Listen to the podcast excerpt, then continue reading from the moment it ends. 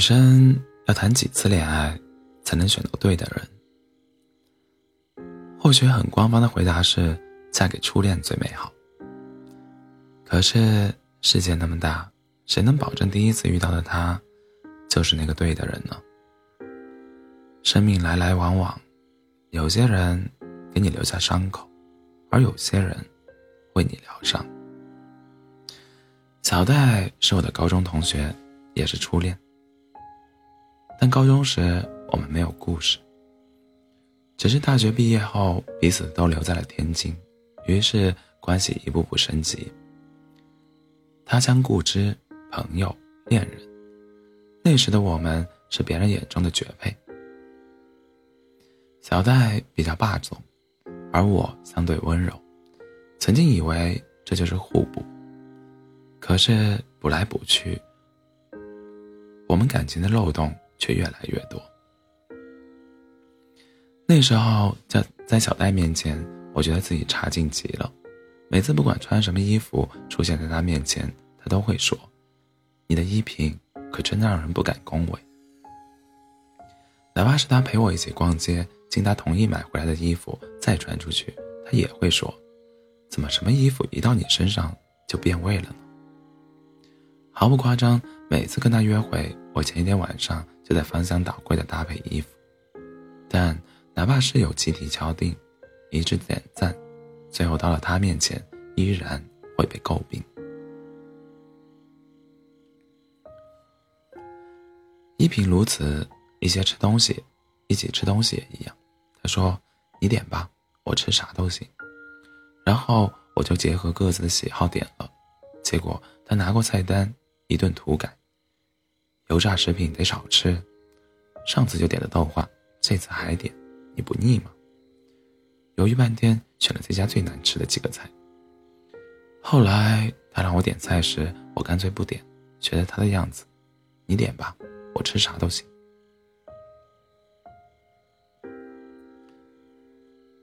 于是他会一边点菜一边数落我：“你怎么一点主见都没有，连自己爱吃什么都不知道？”那时候我们都初入职场，难免会聊起单位、单位的人和事。每次说到哪个同事能力强，他都会先问是男是女。如果是男的，他会说不是人家能力强，是你自己弱。我劝你离他远点，这种老油条把你卖了，你可能还会帮人家数数钱。如果是女的，她依然有话，你只看到她的光鲜。谁知道能力强的背后是不是有靠山，是不是使得美人计？对我的同事如此，对我身边的朋友也一样。无论是同学还是室友，他总能特别武断地找到对方的缺点，然后笃定地告诉我：“就你那点智商，看谁都是好人。”刘若曦，你什么时候才能长大？你知不知道，当你的男朋友心都要操碎了？这句话是小戴在我们恋爱时说的最多的一句，用那种恨铁不成钢的语气。当时觉得小戴那么有思想，那么成熟，那么有男友力，于是我默默消除侍女的，去适应那段感情。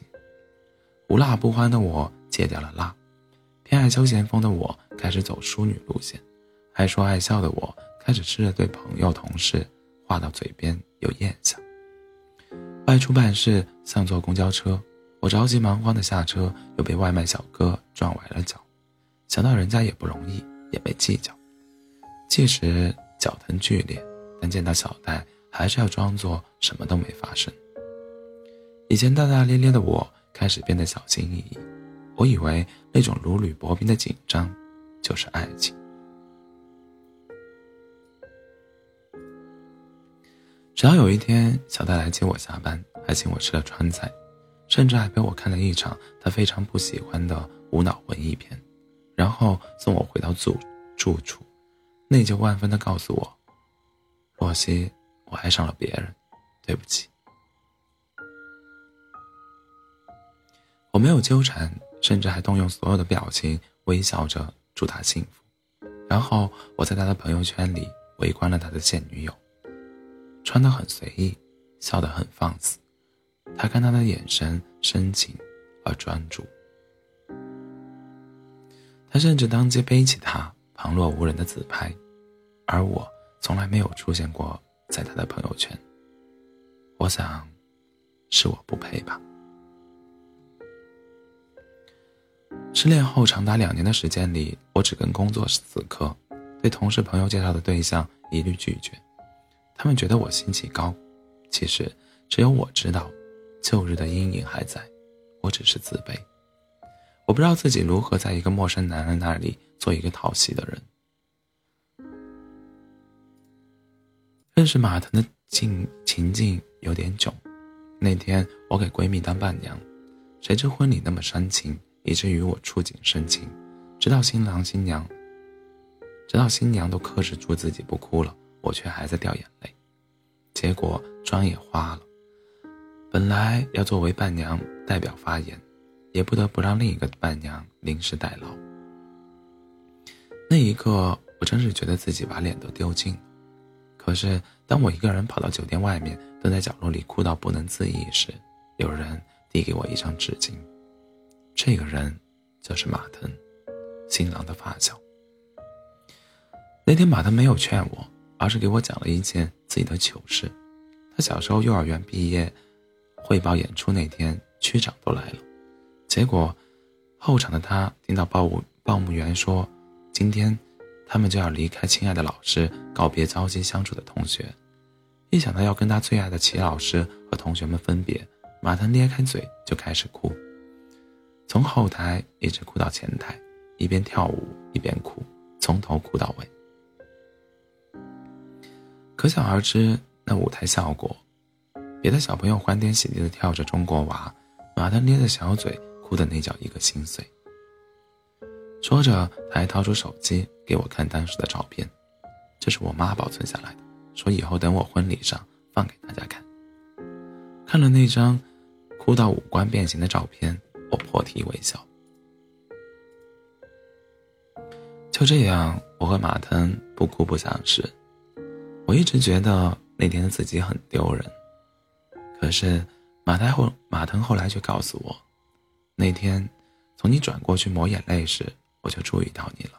后来见你一直在努力深呼吸，不让自己哭出来，我既心疼又感慨：这世界上怎么会有那么真情、那么真情流露的女孩？人和人果然是不一样的。如果是小戴看到那天的窘况，一定会责问我：那样的场合，你哭成那样合适吗？后来我慢慢知道，在一个不爱你的人眼中，就算你舞姿再优美，也都是东施效颦。在爱你的人眼中，你越不可爱的时候，越是他爱你最深的瞬间。那次婚礼之后，马腾开始追求我，他会在我下班时在街角的那家那家咖啡店等我，而不是在我单位门口。我问他为什么，他说。不想让你，不想让你为怎么向同事介绍我，或者介不介绍而为难。有些事情真的是没有对比就没有恍然大悟。我和马腾一起吃饭时，他会先问服务员店里的招牌菜，然后再一个又一个的向我报菜名，问我喜欢哪一个。当然，就算是招牌菜，也会有不合胃口的时候。面对动了一筷子就再没吃过的菜。马腾从来不会责备半句，而是安慰的说：“只有试过了，才知道到底好不好吃。”后来为了上下班方便，我开始学车。科目二一，科目二一共考了三次，都挂了。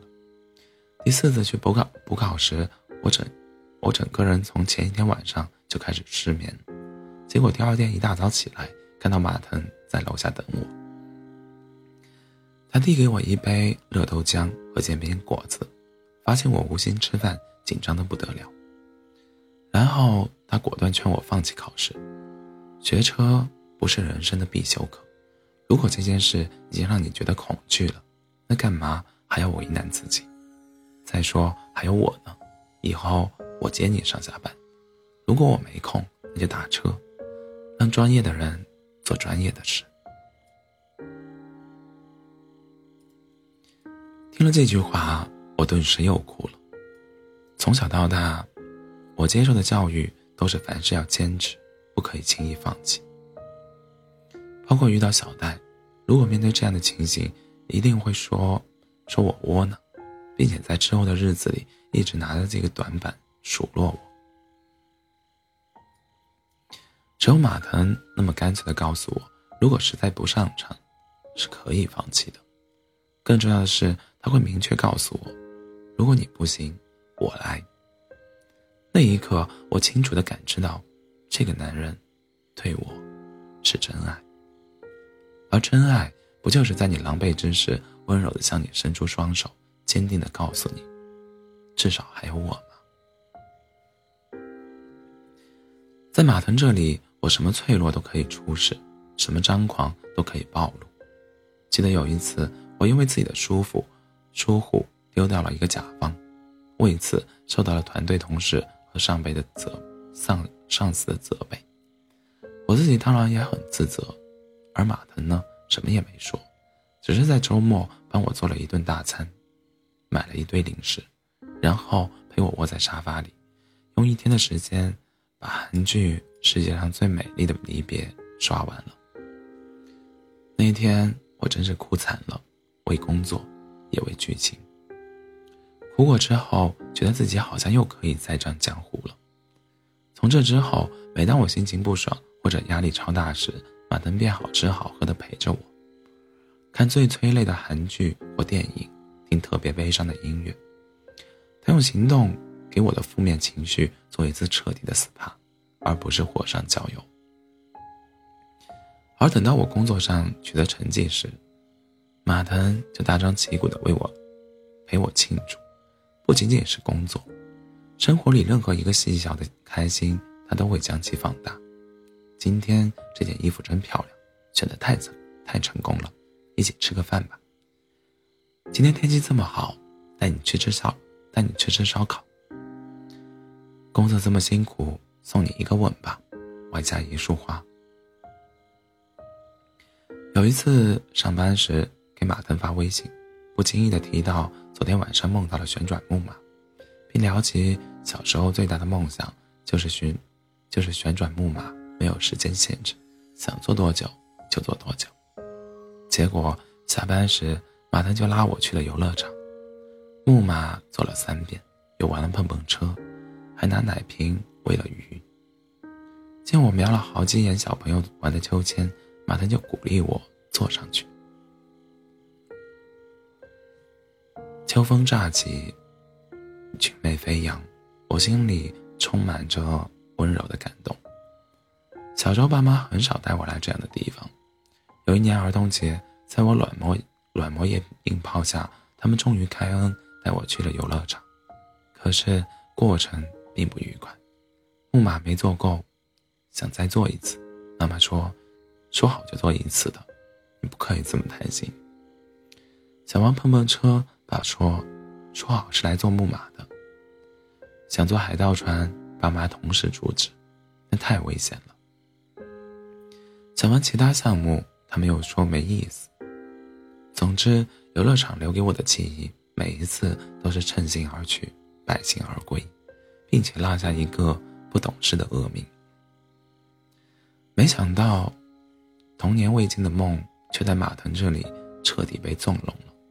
那一晚，我感觉自己又做了回孩子，而他不仅仅给了我一个欢乐的夜晚。而是还我一个不再遗憾的童年。回来的时候，我俩吃着糖葫芦，边走边聊。我问他，陪我做这些，会不会觉得很无聊，觉得我很幼稚？他说：“不会啊，看你那么开心，就有太阳和月亮同时升起的感觉。”他还说了一句话，成功把我惹哭了。他说。我爸说了，好的感情就是让对方在你面前做孩子。然后我就听到了马腾爸妈的爱情故事。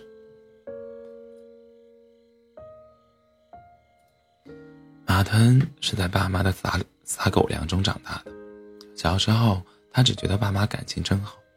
但长大后，重新回忆爸妈在一起的点点滴滴，他觉得那样的感情给了他很多的力量。马腾提及最近一次回家的场景，那是一个星期六，又是阴历十五。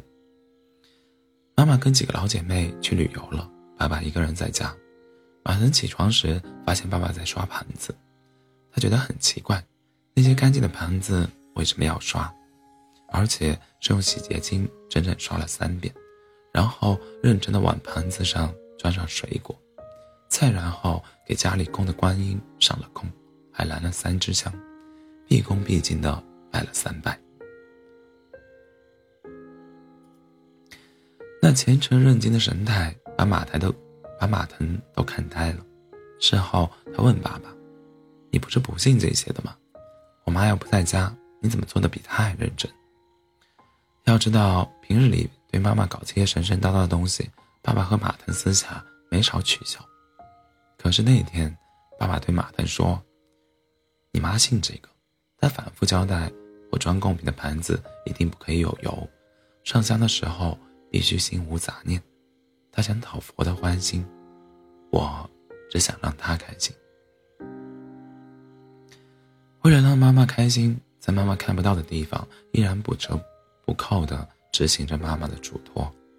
这样的爸爸，这样的父母爱情，让马腾既感动，也受教，也受教育。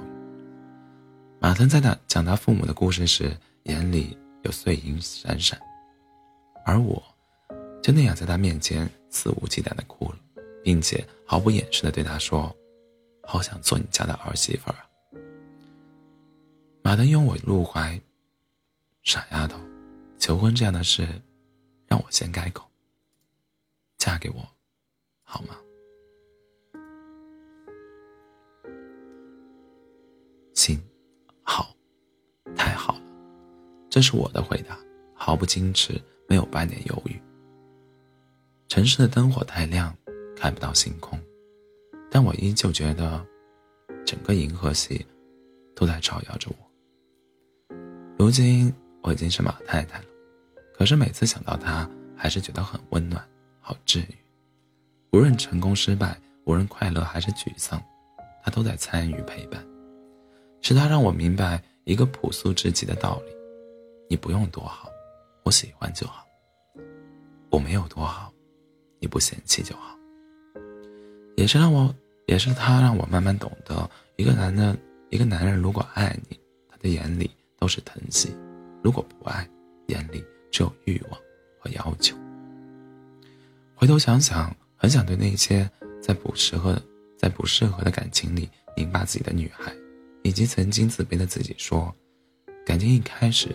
你要考虑的是喜不喜欢这个人，而相处久了，要考虑喜不喜欢当下的自己。如果自己变暴躁了、卑微了，连自己都看不上自己了，就证明这段感情、这段关系其实并不适合你。两个人在一起的意义是共同成长、共同升值，而不是让你慢慢生出一张被生活欺负的脸。茶因不，茶因不饮而凉，人因不息而散，聚散皆是定数。在那之前我们能做的就是做坚定而真实的自己。总有一天那个对的人会如约而来还你佳期如梦。